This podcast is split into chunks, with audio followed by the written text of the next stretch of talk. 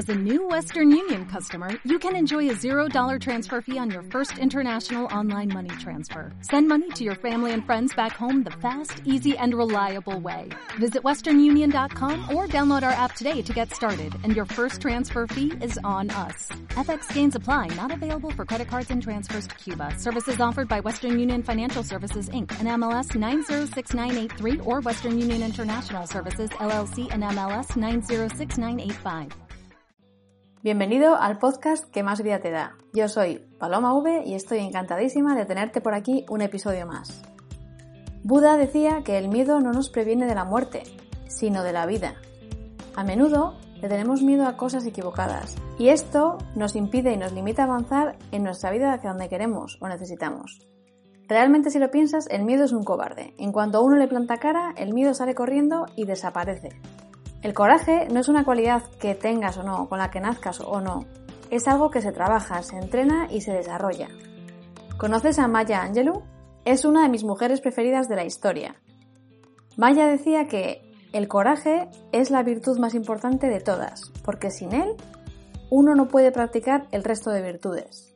Y por eso, en el episodio de hoy, te voy a contar cuatro estrategias para entrenarlo y desarrollarlo en tu vida para conseguir que seas aún más valiente de lo que ya eres.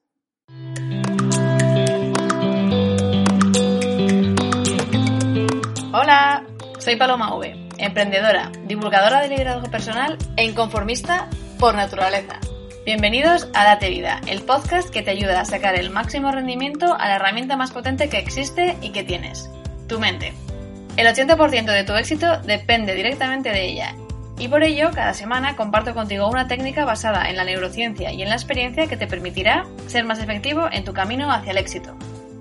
Date vida con Paloma V.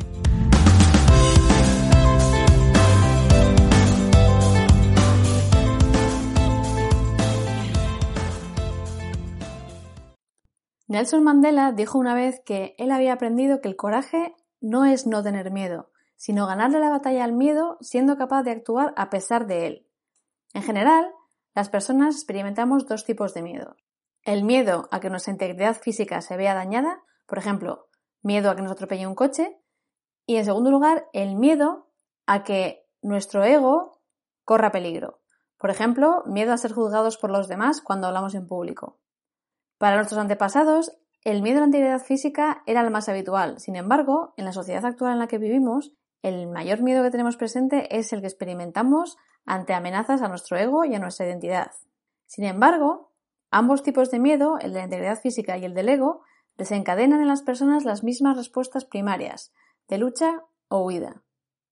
Entrenar o aumentar nuestro coraje no va de eliminar el miedo que sentimos, como decía Nelson Mandela, sino que se trata de entrenar la respuesta correcta que damos al miedo que experimentamos. El miedo desencadena una respuesta instintiva en nuestro cuerpo y por eso sería irrealista intentar conseguir no tener miedo. Eso no somos capaces de controlarlo nosotros. Nuestro mayor reto aquí es distinguir cuáles de los miedos que experimentamos son útiles y debemos hacerles caso, y cuáles de ellos nos están frenando innecesariamente. Tener coraje no se trata de fingir que no hay riesgos reales y que solo están en nuestra cabeza, Normalmente cuando tienes miedo es que hay algo en juego, ya sea tu persona o tu ego. Siempre te digo que la magia, las cosas grandes ocurren cuando estamos fuera de nuestra zona de confort. Pero salir de nuestra zona de confort nos da miedo porque entraña riesgo. Por eso, a menudo merece la pena correr el riesgo de fallar o de que te rechacen cuando a cambio existe la posibilidad de conseguir algo que realmente quieres en tu vida. La valentía o coraje es un hábito que cuanto más practiques, más fortaleces, como todo. Te voy a contar cuáles son las cuatro estrategias que mejor me han funcionado a mí para entrenar mi coraje. La primera es que cada vez que sientas miedo, debes preguntarte qué gano yo o qué pierdo si dejo que este miedo me paralice. Por ejemplo, si te da miedo caminar sola durante la noche por un callejón oscuro, lo que está en juego es tu vida, así que puede que tenga sentido hacerle caso a este miedo y buscar un camino alternativo. Pero si lo que te da miedo es pedir un aumento de sueldo a tu jefe por si te dice que no, el no ya lo tienes. Y como mucho, lo peor que te puede pasar es que te quedes como estás. La segunda estrategia es que cuando sientas miedo, debes hacer algo para involucrar a tu parte racional del cerebro. Puede que creas que es tu propio juicio el que decide si algo supone un riesgo o no y si debes tener miedo o no. Sin embargo, el miedo, lejos de estar generado por tu razón, es producido por tu instinto. Se trata de una reacción química desencadenada por la parte más primitiva de tu cerebro. Ya sabes que tenemos dos partes en el cerebro, la parte racional, que reside en la corteza prefrontal, justo detrás de la frente, y la parte instintiva, que reside en la amígdala, que es una especie de almendra que tenemos en el centro del cerebro. Como la razón necesita su tiempo para evaluar las situaciones y analizar cuál es la respuesta adecuada, el cerebro instintivo está ahí para tomar las decisiones rápidas, anula la razón y toma los mandos. Esto, para nuestros antepasados que vivían en la sabana africana y que se encontraban día sí y día también con un depredador, tenía sentido. Debían tomar decisiones muy rápidamente porque el riesgo era a vida o muerte. Sin embargo, hoy en día estas reacciones instintivas no son tan necesarias, salvo contadas excepciones. Así que, cuando te invada el miedo, debes traer tu mente alguna actividad racional que involucre a la corteza prefrontal, porque es ella la que va a equilibrar tus emociones.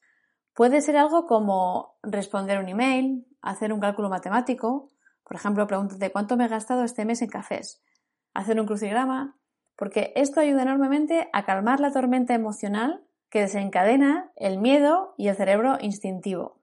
Necesitamos que sea la razón la que esté involucrada, porque de lo contrario, el cerebro instintivo va a tomar decisiones precipitadas de las que nos arrepentiremos. La tercera estrategia, que es la que a mí más me gusta, es la de utilizar el miedo como tu entrenador personal. Normalmente, todo lo que es desconocido para nosotros nos genera miedo. Yo aún recuerdo la primera vez que cogí el metro en Madrid. Me acababa de mudar a la capital y siempre había vivido antes en ciudades pequeñas, por eso nunca había tenido un metro cerca. Estaba con unos amigos y mientras me estaban explicando la combinación de líneas de metro que debía coger para llegar a mi destino, uno de mis amigos se dio cuenta de que estaba suponiendo esto un estrés enorme. Así que se ofreció a acompañarme. Y menos mal, porque no sé a qué le tenía yo más miedo, si al metro o a mi poco sentido de la orientación. Pero al final, con su ayuda, llegué a mi destino. Mi padre es una persona que siempre ha tenido miedo a volar, durante toda su vida, y ha dejado de hacer muchas cosas por este miedo.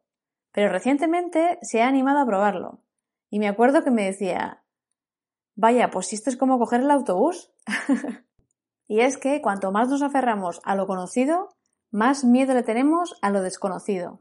Yo tengo como lema que cuando algo me da miedo, si este no supone un riesgo para mi integridad física, es una señal inequívoca de que debo hacerlo, de que debo ir a por ello. De esta manera voy poco a poco agrandando mi zona de confort, que es lo conocido, a lo que estoy habituada, y con ello también voy eliminando limitaciones. Tengo un amigo que para que no se le olvide este lema, tiene puesto en su escritorio un cartel que dice ¿Has hecho hoy algo que te daba miedo? Y es una muy buena forma de tenerlo presente, así que si quieres copiársela, yo te animo a hacerlo.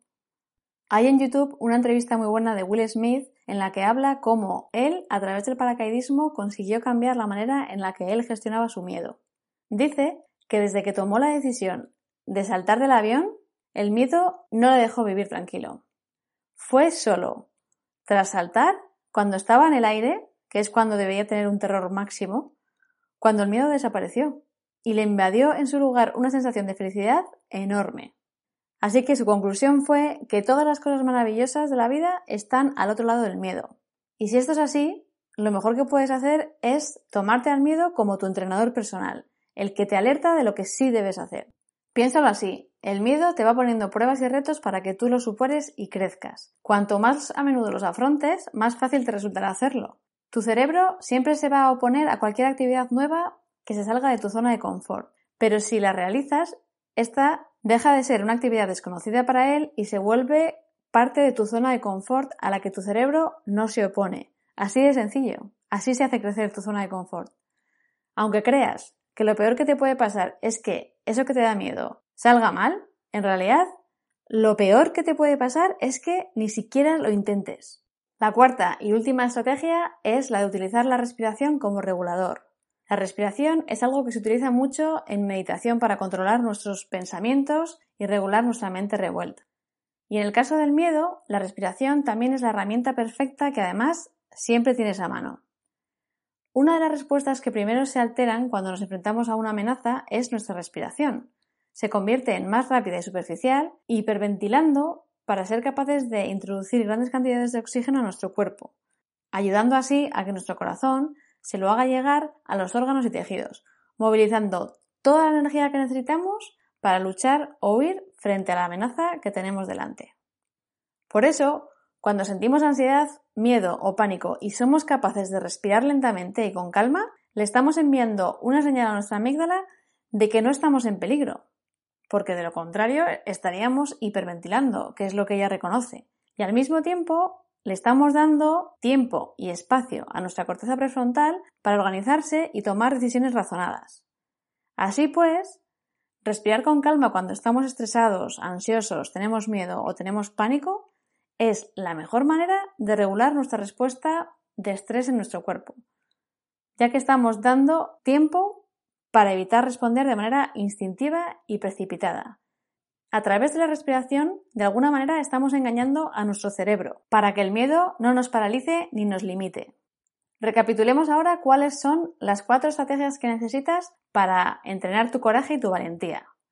La primera es que cada vez que sientas miedo, debes preguntarte qué ganas y o pierdes si dejas que este miedo te paralice. La segunda es que cada vez que tengas miedo debes hacer alguna actividad que active la parte racional de tu cerebro, ya sea responder un email, hacer un cálculo matemático, un crucigrama, algo que vuelva la razón a los mandos.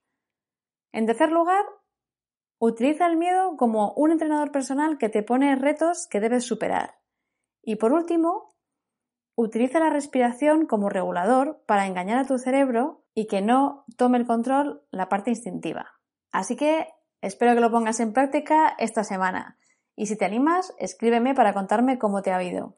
Este episodio llega a su fin. Espero que te haya gustado y si es así, me encantaría que lo compartieras con personas que creas que les puede interesar y que les puede servir y ser útil. Ya sabes que estamos empezando y toda ayuda es poca. Si aún no te has suscrito al podcast, no te olvides de hacerlo para no perderte ningún episodio. Y para ello puedes meterte en la página web que es date-medio-vida.com.